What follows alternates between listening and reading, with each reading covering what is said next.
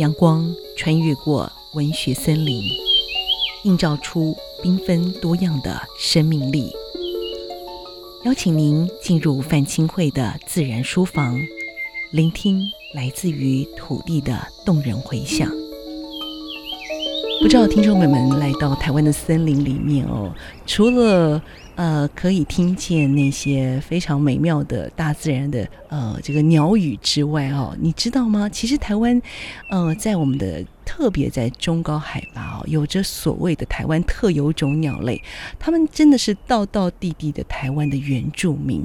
但是呢，嗯，你可以知道它们来到台湾这个地方有多久的时间呢？究竟这一群呃来自于四面八方，然后呢聚集到台湾这个岛屿当中的鸟类，这个背后的呃来到台湾的历史哦，究竟是什么样的一个故事？我们今天真的很高兴在自然笔记邀请到这一位呢，人称为姚神的，应该是鸟神的一个很神奇的专家啊，就是我们姚振德老师啊，来到自然笔记来跟我们分享他过去。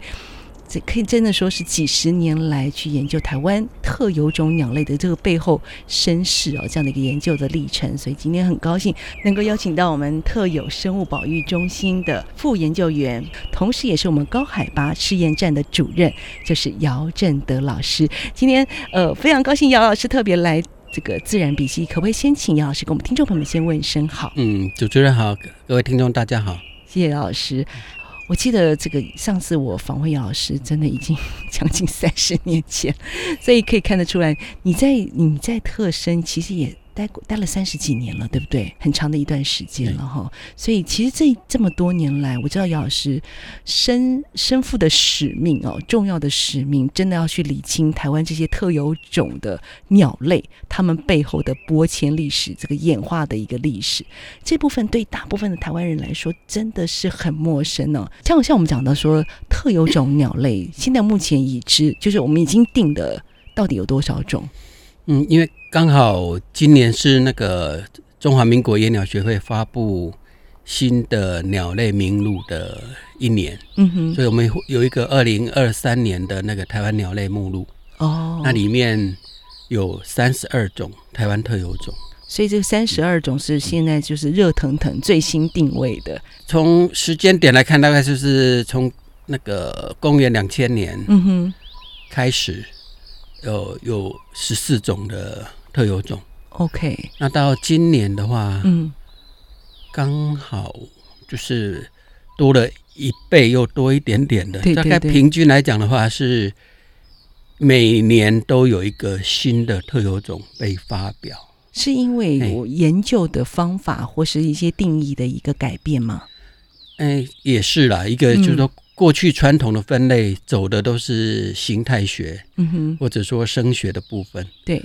嗯，特别是到了那个分子生物学研究，它的成本比较低的这二十年来，是。那陆陆续续有很多学者参与了这这这一方面的研究，嗯哼，那就用综合研判的方式，嗯。哦，包括分子生物学啊，对，还有声学，还有形态学的这个总和的那个来看，嗯，每个区域每一个类群它里面的那个物种的分布。对，还有过去可能被定在同一个种不同亚种的这些东西里面，这些鸟种里面，嗯、是是是，嗯、呃，事实上 就是从不管从外形看起来，从分布的那个诡异的的那个就是距离来看的话，嗯、是是。都不太像是同一个种的不同亚种。嗯，那这些都是线索，嗯，就是一个是到博物馆里面。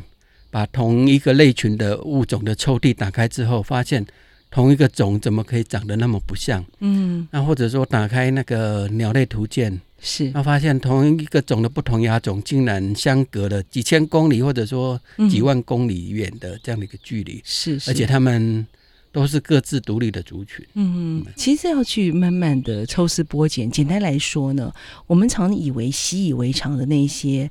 嗯，我们比如说白头翁啊，好，或者乌头翁，甚至五色鸟，在过去这几年来呢，也变成所谓的特有种。那究竟什么是特有种呢？以五色鸟作为例子来讲的话，嗯、就是台湾是它的一个分分布区嘛。是。那过去五色鸟是跟其他三个种，嗯，被归纳为同一个种，然后彼此之间是不同亚种的关系，嗯，但是它的分布就是台湾之外，整个中国的华南，嗯，分布没有，然后海南岛也没有，嗯，然后一直到中南半岛，到就是喜马拉雅山附近的那个区块，是。才又有其他的亚种分布。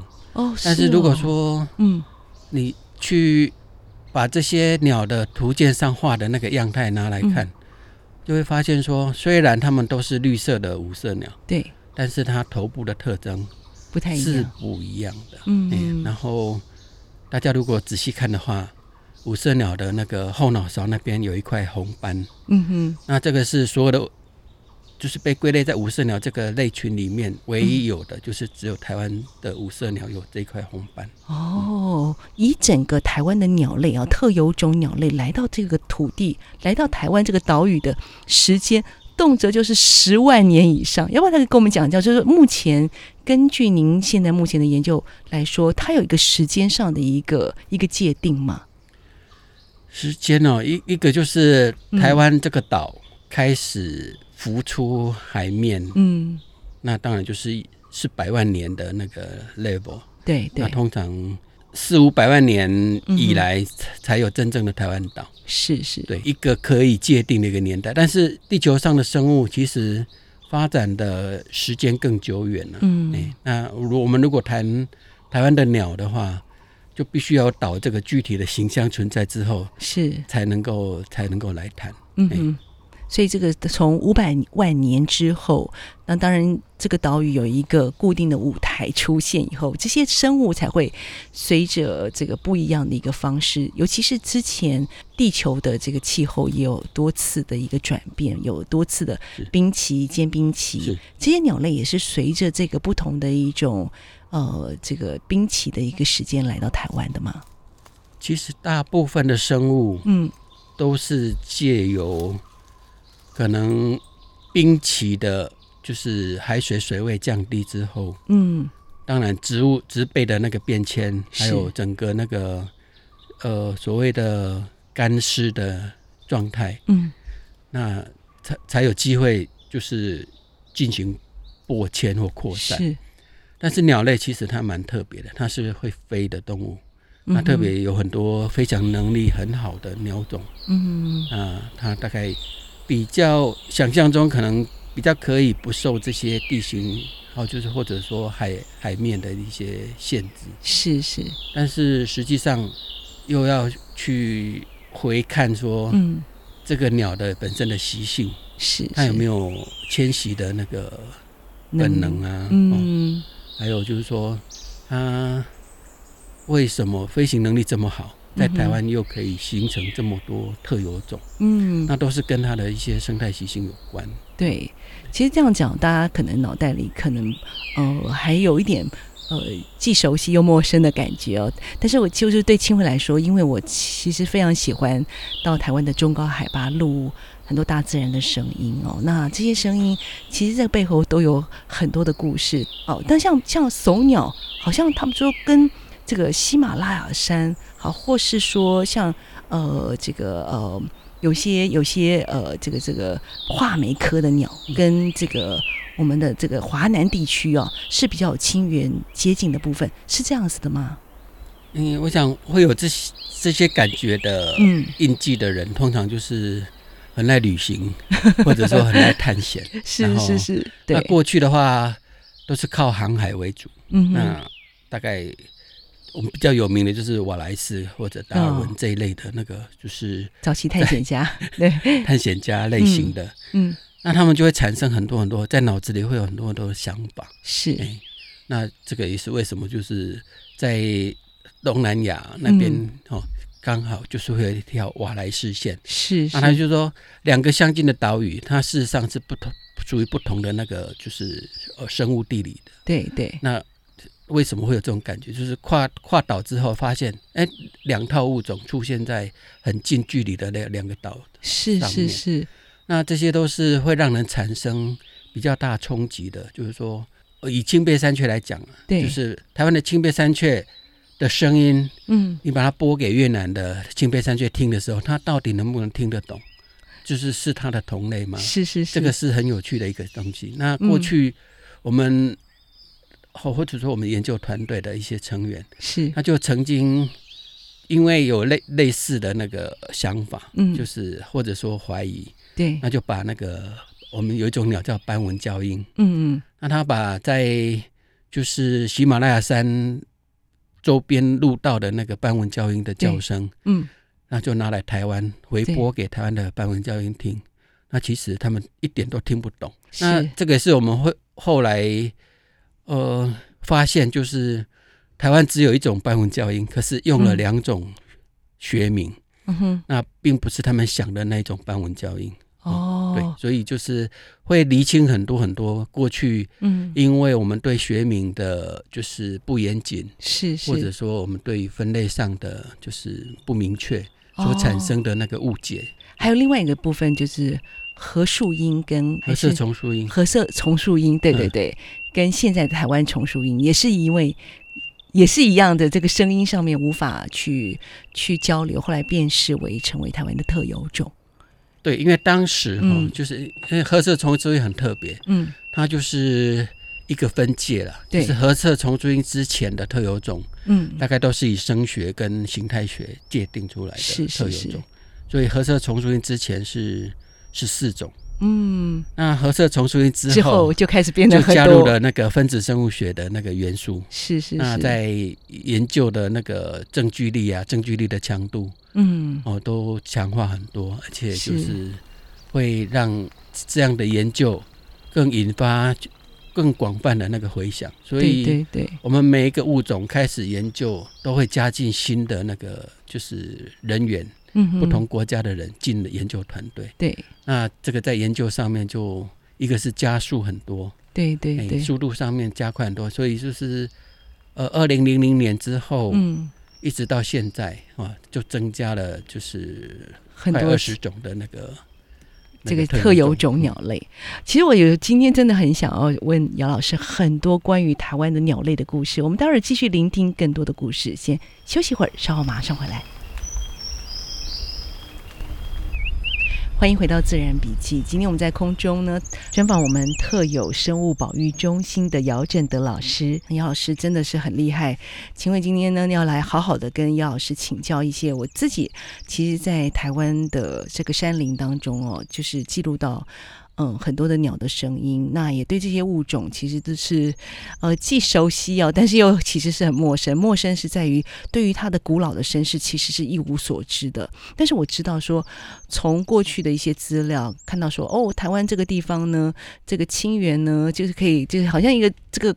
这个基因库一样哈，它可以把这个喜马拉雅山，然后到这个北海道，甚至到过了白令海峡的北美哦，这些很多的生物播迁的这个最后的一个这个基因库哦，都是蓄留在台湾这个岛屿，特别是在中高海拔之上。我想普遍都是这样，很多教科书都是这样告诉你这个故事嘛。但是我知道姚老师你们做的更细节的去去探究那个背后的故事，就以手鸟为例好了。手鸟这个物种，呃，我记得以前在看的这个 Swan Hall 啊，他说在他那时候十八世纪，他说他就就以手鸟说这个是台湾福尔摩沙跟这个喜马拉雅山一个很重要的连接的线索，是这样子吗？嗯，可以这么说啦。嗯，那事实上，因为后来的那个整个那个分类研究或者说系统发育的研究方面。嗯加进了很多很多分析技术，嗯，那可以不只是探讨他们之间的那个分类地位的，就是确认，嗯，然后事实上，这这个同时就可以把他们之间的那个就是出现的时间序列，哦，嗯，就是把它排序下来，是，还有彼此之间的那个关联性，所谓的亲缘关系数，把它建构起来，嗯哼。嗯。所以说，现在在喜马拉雅这边，就是中国华南那个地方，还有看到怂鸟吗？可以看得到吗？以属的观点来看的话，手手眉这一属的哈，手眉属，嗯，大概全世界至少有六种，嗯哼，那都长得同一个模子，但是有一些语色上面的一些差异。那当然就是叫声上面呢、啊，也是会有一些变异。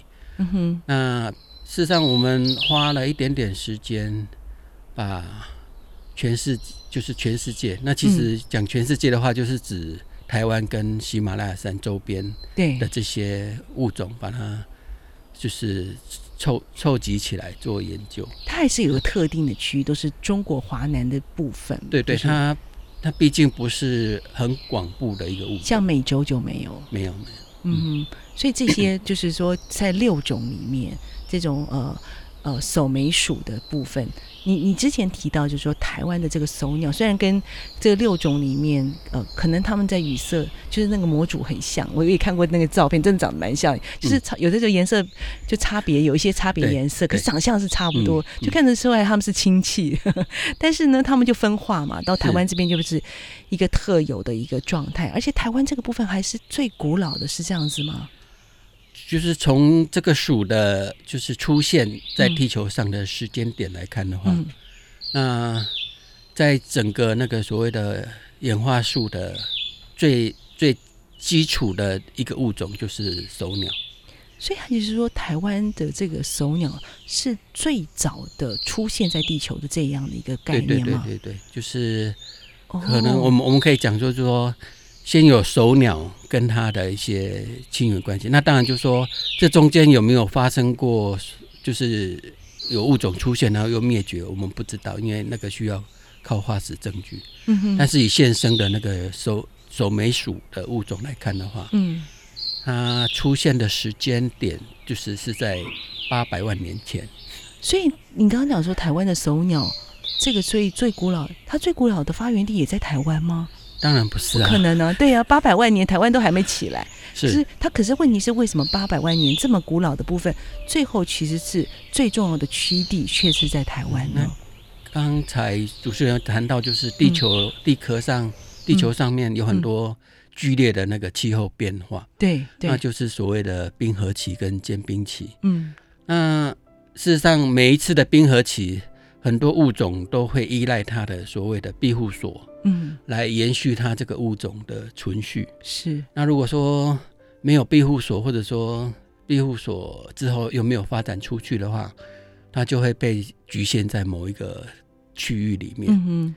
那我们可以想象，就是说，当台湾岛出现之后，那可能会变成很多，就是不是在台湾岛上面形成的物种的庇护所。嗯哼。哦。那当然就是也是依赖，就是后后来形成的这些族群的这些变动，对，才会吸引到不同类群的那个生物哦过来。是是。那首鸟可能就是在某一次过来之后，嗯，台湾变成它的庇护所。那他们大概万万也没有想到说，这个庇护所变成它未来、嗯、哦，是一直到现在他们唯一的一个栖所。嗯，嗯，他他们就是。其他台湾以外的守鸟的族群都不见了。嗯，也就是说，刚刚讲到说，它分化成六六大六种的这些这个守守眉守守眉属的鸟类来讲，那虽然这个台湾的守鸟是最古老，可是它其他的部分也慢慢消失了，也灭绝了吗？也没有啊，就是它可能又进一步的，就是往另外一个物种分化的一个脚步哦前进了。哦，那。我们只能说，手鸟保存了他们最古老的这个这这一属里面哦，就是最古老的一个、嗯、一个基因跟样态。那像类似手鸟这样子的一种呃，就是它的这个分化哦，就是一个保持一个最原原始的样貌来说，还有其他的鸟吗？嗯，做的还不够多，所以不知道 还不知道。但是另外一个故事就是我要讲的是那个赤腹山雀哦，赤腹山雀，哎，这是一般我们。呃，这个低海拔也可以看到的吗？对对对，但是它不算普遍，但是它也是台湾特有种。是，然后呢，这个台湾特有种，它跟手鸟一样，只是守鸟走的如果是顺时钟的话，嗯哼，那赤乌山就走的是逆时钟。你是是说指指它飞的方向的？它对，它往太平洋那边发展，所以是它是走日本岛链上去的。哦，那以前我们常常听到有一种呃把它当做是赤腹山雀的别称的，叫做杂色山雀。嗯哼，那它是在中国的东北跟韩国是，还有日本。嗯哼，哦，那杂色山雀就是一个所谓的指名亚种。嗯哼，但是呢，当我们跟美国的学者合作，是研究完之后发现，杂色山雀是杂色山雀，赤腹山雀是台湾的特有种。嗯、然后呢，赤乌山雀也是在这个这这一个所谓的复合种里面，是。它在演化树上面是最根基的一个物种。嗯也就是刚刚就是像是搜鸟一样，它仍然是一个最演化当中一个最古老的，但是它留就是最早出现的，最早出现的，就是说类似他的亲戚的有有一些部分分化出来，嗯，是其他地方有可以看得到的，就是但是要从最古老的，嗯，那个日本就是琉球群岛，嗯，这一系列啊往上找，然后一直一直到本州。然后到韩国，这真的让我想到台湾也是南岛语族的这个发源地哦。这背后到底有什么样的关联呢？还有什么样的这个啊，我们山林鸟语的故事？我们来继续请姚正德老师来跟我们继续分享。先休息一会儿，稍后马上回来。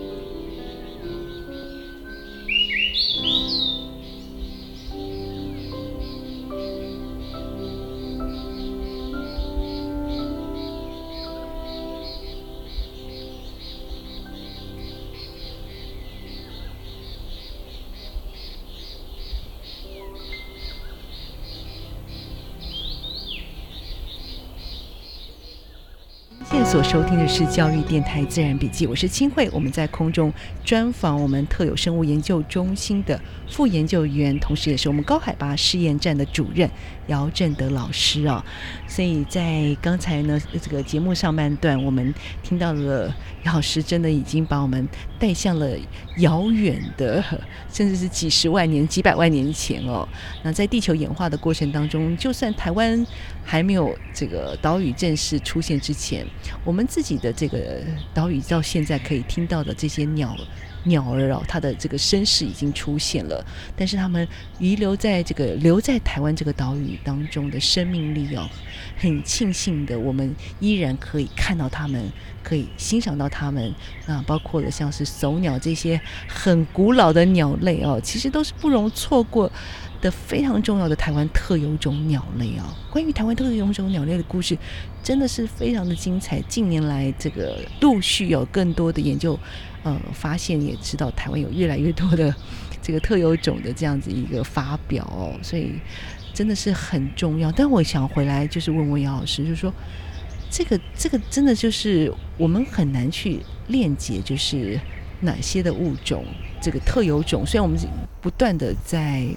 呃，去发表一个新的这个关于特有种的这样子的一个发表，但是我们也不太确定到底有什么样的特有种，在过去几年来是消失的，对不对？就是其实我们对于台湾特有种这个这个种这样的一个，就是这个岛屿所孕育出来的独特生命，在这个过去几年来的一个变动，跟它目前的一个状态，其实都是还是在持续的在关注当中，是吗？是啊，是啊，嗯，当然是透过很多。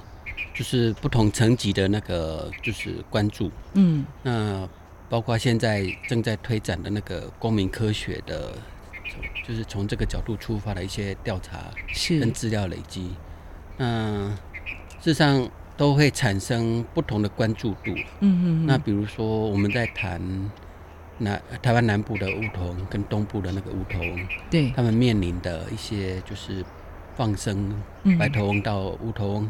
分布的核心区之后，对他们产生了一些威胁。是，那那这个其实就是要回到，嗯，刚主持人讲的，就是在岛内孕育出来的那个，就是物种到底有多少？嗯、那有一些是它分化完变成了一个独立种之后才到台湾，嗯，那有一些是在台湾岛内，嗯，就是慢慢慢慢，就是就是分化出来的，对。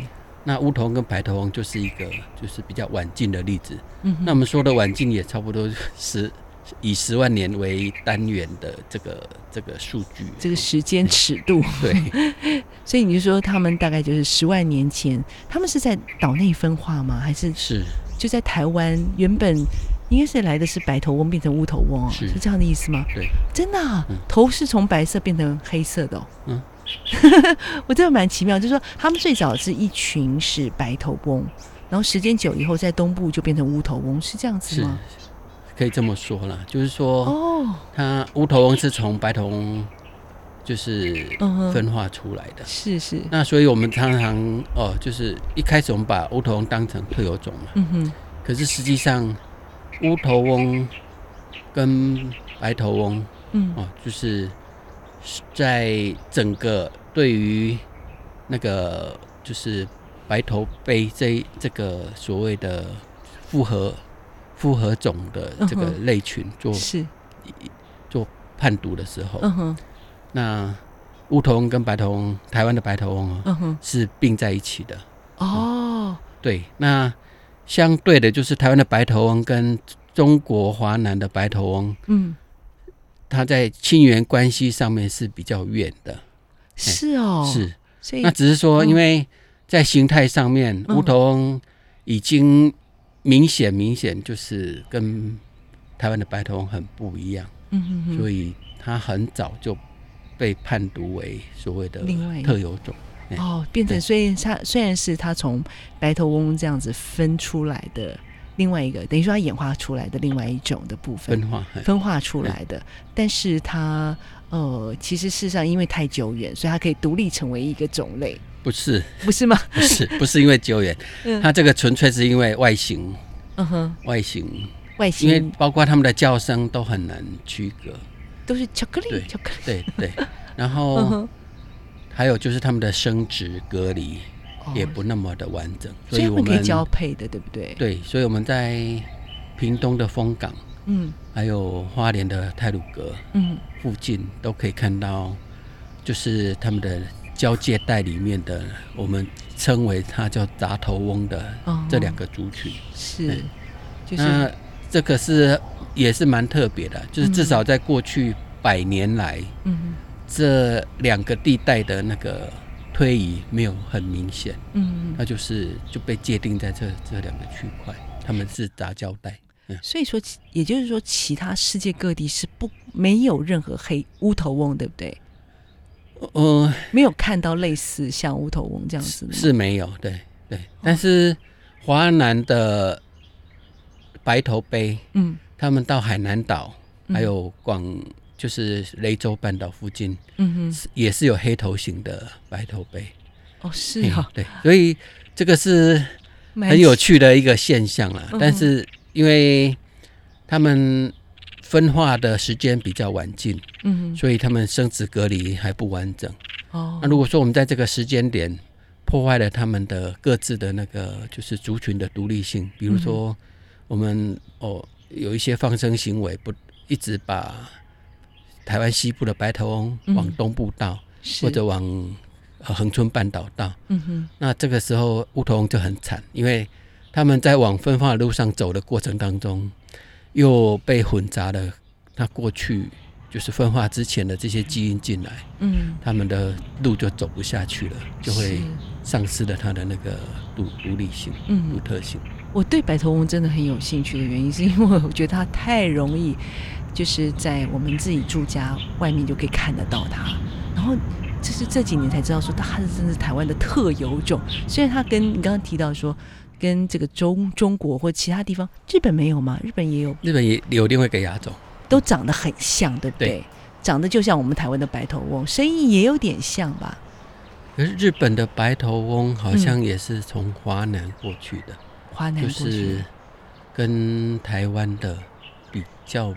就亲缘关系比稍微远一点。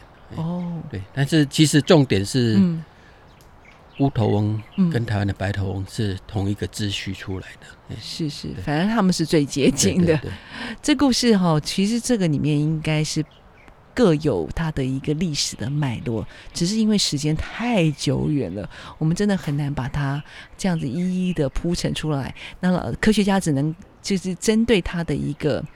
这是要是分子生物吗？去找到它的一个基因的序列，它有一个推算的时钟呢。嗯，就看变异的那个点位多少，然后就是产生变异的比率多少。是是是，去做判读。是有这样的说法吗？就是画眉科都是跟中国华南的这边的动物相比较接近。那像一些就朱雀科啊这类的部分，台湾是有这样子的吗？就是跟北方，其实全世界都有类似的现象啊。嗯，比如说台湾看不到蜂鸟这个类群的任何一个物种，对对对，嗯，那就表示说它这个类群的发展都在美，就是北美或者南美洲。对，那。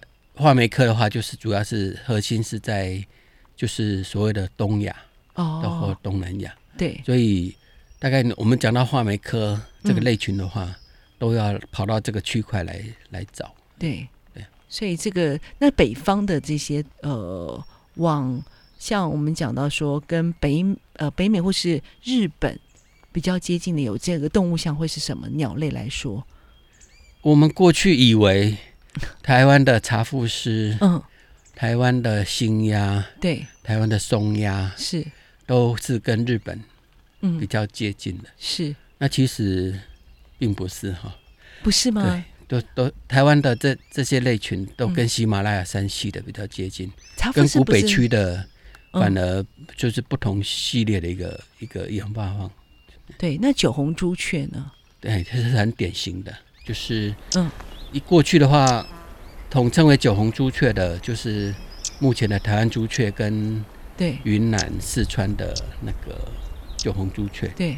那后来因为就是台台师大李秀健老师跟他的学生，针对这两个亚种，嗯去做做一些就是研究之后，嗯、那其实就是把台湾朱雀从九红朱雀独立出来。嗯哼，那九红朱雀这个名称就留给在云南或四川的那个那个族群。其实我在书里面也看到，说说像呃来自于北美的部分，像栗背灵鸾嘛，好，这些部分是不是就是比较可以证明说它是从呃像我就很好奇，比如说像台湾的森林里面很多的部分都是像桧木啊，都跟北美的。这些物种林相比较接近，亲缘也比较接近。有没有说，在我们今天在台湾的桧木林里面，这些呃这些鸟类，也可能也是跟当时在比较呃远古的时候，有些跟着快木一起来的这样的一群鸟呢？嗯，其实很多野生动物是跟着族群的，就是移动在走是没有错。嗯、是。那以快木这个类群到台湾的话，就是。普遍都是在所谓的雾林带，嗯哼，然后它是跟有一部分的阔叶树是混生的，是，那嗯，可能这一部分的话，要再往更高一点的地方，就是铁山冷山林带的这个，就是会会在比较有特色，然后在这些林相里面生存的，嗯哼，哎，那。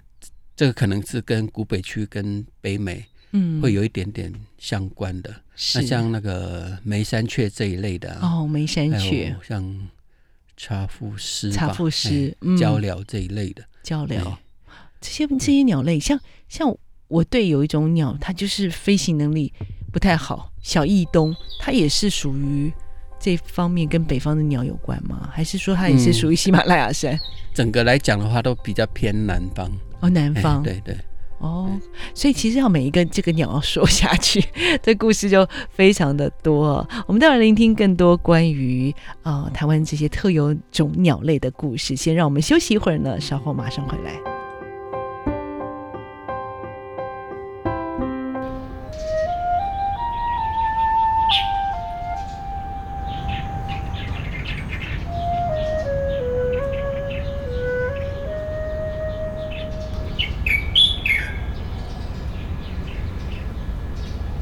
欢迎回到自然笔记。刚才在休息的时候，跟姚正的老师聊天哦，就是聊到我们说这个这个这次加入的新的呃，就是特有种名单里面多了黄腹琉璃，还有谁？灰学，灰学是这这次才加进来的，就是因为他们不知道多久才检讨一次了，嗯哼啊，然后。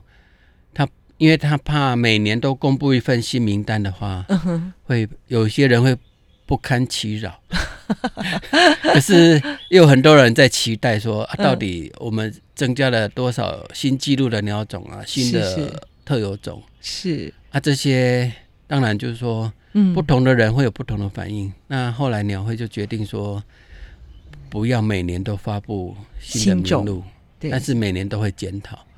对，但但是像今年的话，就是可能每两年发布一份名单的，嗯，这这就是二零二三年啊，灰学灰学跟呃黄腹琉璃融呃这个升升等到台湾的特有种，还有谁？还有白眉领取，白眉领取，对。对。哎，栗背领取是吗？本来就是 栗背领取本来就是，对，对不对？然后现在加入白眉领取，好哦。所以，所以刚刚讲到说，像像我亲卫也在路过，呃，我也路过这个灰学啊、白眉林区跟呃黄腹琉璃的叫声。可是刚才跟姚老师在聊天才知道说，其实呃，像我其实，在太平山，然后在台湾的一些中海拔。然后在求偶季节、求求偶季节的时候，大概四五月的时候，黄腹琉璃是蛮常容易录到的声音。在十二月的时候，如果你去大雪山，你去看那个那个山童子，上面也全部都是这个呃呃黄腹琉璃。但是你说，其实平常的时候，他们其实是不容易看到，对不对？是啊，而且都隐身，都都没有声音的，就会完全不知道他们跑去哪里了。然后。嗯甚至会怀疑说他们到底在不在台湾？真的这么神秘？开玩笑的，就是它其实就是有在我们在这个大自然里面，有些鸟是你平常这个四季你其实都可以多或多或少听到它的声音，不见得好听，但是但是你都可以听到它声音。但是有有些动物就是真的就只有它的声音就只有几个月而已，对不对？对，嗯，那比较可怕的是说跟它。长得很像的其他的那个，就是琉璃，嗯、像什么很像？什么大黄腹琉璃啊，还有就是不同地方的琉璃，偶尔也会到台湾来。嗯哼，那就必须要有就是辨识鸟类功力比较强的人，是是是，来来帮忙做研判了。嗯哼，哎呀，对。所以他们其实就是说来台湾的时间，他们也会叫吗？在平常的时候。嗯，会叫，可是不是繁殖期的那种歌唱，嗯，就是平常的那种，就是比较单调，然后短促的那种，就是鸣鸣、哦、叫，而不是鸣唱。嗯、所以，对于鸟类研究来说，它的鸣叫声跟它的调查当然有着密切的关系。但是有一种，呃，我知道说它其实每这个一年四季它都会叫。这个就是白耳画眉哦，白耳画眉这种鸟，不知道大家有没有听过它的声音哦，非常悠扬哦。然后甚至有些人还把它这个抓起来哈。现在我在台低海拔还可以听到它的声音哎。所以这些物种就是白耳画眉，其他的野外来说也是不太好研究的，是吗？嗯，其实鸟类研究其实都都有它的难度了。嗯，对。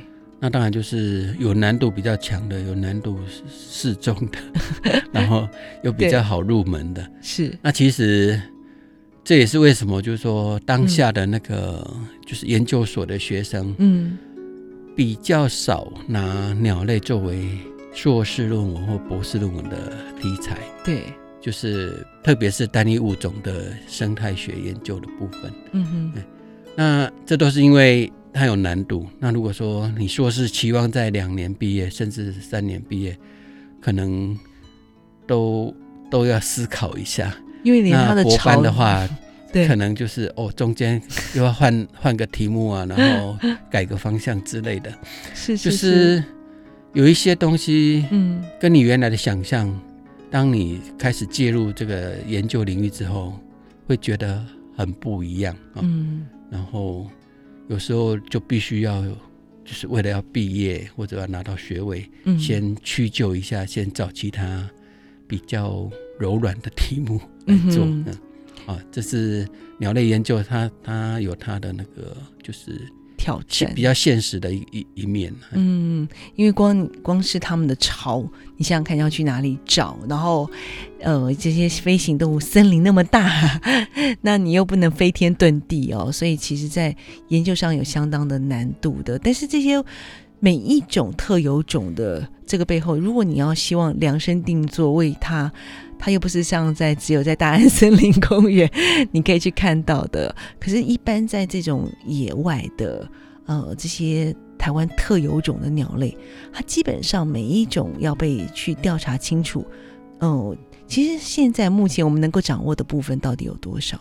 嗯，一个就是说，嗯，每个人的那个生涯规划里面，嗯，你能够做的鸟种真的很少。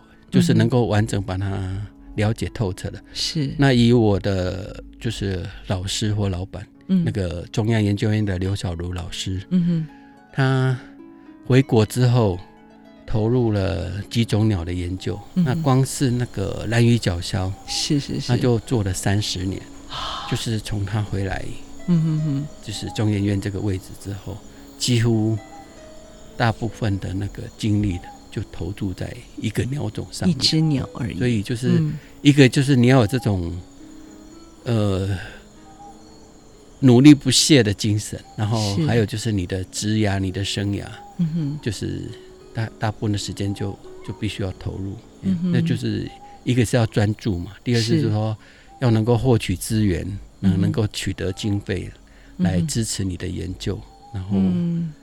那以以我们像我在特有生物中心服务，那我我就是刚跟主持人在聊的时候，是就是。说啊，为什么我们要一直换题目？对，因为一个公务体系，它不，如果你一个题目用了三十年，他会觉得说你这个这个人怎么 把所有的那个就是所谓的公堂都花在。同一个题目上面，嗯、那所以我们虽然都是在做这些分类上面的整理啊，在做他们的那个就是亲缘关系的研究，嗯、可是我们就是一下子要换成什么中海拔鸟类的研究啊，一下子换成高海拔鸟类研究，一下子换成东亚的或者说东喜马拉雅山的，是，那就是变成说换汤不换药，我们都是在朝同一个方向走，对，是因为。为了要要因应这个公务体系，就是对于研究计划，他不希望同一个东西做太久，然后会觉得说你花的钱没有成果，嗯哼，就是会有会有这样的一个毅力啊。这个就是要个人不断的想办法来支持，就你要做长期研究的一个一个决心。嗯，但是这个在不断的计划的一个名目上面，必须要去符合。公部门的期待之外，在研究的资源上的串联跟整合哦，我知道国内的人的一个聚集，关关于鸟类的调查的一个整体性，跟你怎么去联络周围，因为你是要跟亲缘，这个 scope 很大的，怎么去跟国际上面的这样的一个研究做更多的串联跟这样的一个验证呢？要要看你研究的那个对象，嗯，那有的你必须要串联欧洲、美洲，还有东亚地区，嗯，各个国家的不同的就是呃同领域的研究人员是。那事实上，过去这二十年来，大概就是每一种鸟都有基本的成员，然后。为了要达到目的，会拉不同的成员再进这个团队里面，嗯、哦，然后共同解决掉一个类群或一个物种的问题。嗯、那这都是必须的，因为以现在来讲的话，当然就是说，呃，有一些遗传物质在不同的国家受到的保护程度是不一样的。那如果说你不拉更多国家的人进来的话，有一些呃。就是分析的材料你是拿不到的，嗯哼，或者说你拿就算拿到也不是合法的，就就会有很多很多不同的问题衍生出来，嗯，所以就是呃也是目前为什么就是说一直在就是扩张这个研究团队，或者说依据不同的研究对象，然后拉不同的就是研究人员，不同国家的人进来一样。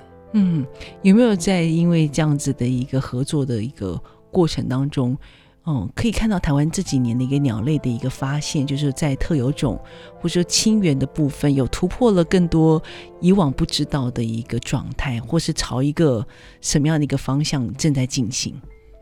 有啊，其实，嗯，就是我我一开始讲的，就是说，嗯，我们每做完一个类群或一个物种，就有一个故事，而且是就是各自很不一样的一个一个就是故事的路线，嗯，好，那这是就是过去二大概二十年来我们所得到的一些一些心得了，嗯哼，那基本上大概。大概就是越做越深入，然后越后面的越难，嗯、大概是，大概是我目前的一个一个状态，就是可以找到，就是说过去你曾经呃看到了现在一个古老的生命力的一个凝聚在台湾这个岛屿当中，但是它有很多的新的命题，也在这样的一个过程当中要持续进行的当中，对不对？对，那相对就是说，嗯，我们台湾真的是。一个很很独特的地方，嗯哼。那特别是在研究东亚的鸟类，嗯哼。那每个类类群，台湾都藏藏了一个其中一个很重要的一个元素在里面，嗯。所以任何一个研究，可能就是要把来台湾拉进去，哦、欸。所以这个也是我们一直参与到现在，事实上后续都还有很更多的题目一直在发展。所以大家也可以看到台湾这个地方的地理的岛屿的一个重点，然后，所以它中间可能是一个很重要的节点。就是我们的每个类群都藏一一一两个物种在台湾，然后他们要做研究的时候，非得抄我们不可。所以，这是台湾的一个关键。自古以来，这个岛屿真的就是有很多奇妙的一个连结性哦。那当然，很多的故事的串联跟它的存续，台湾这个地理。扮演了一个非常重要的角色。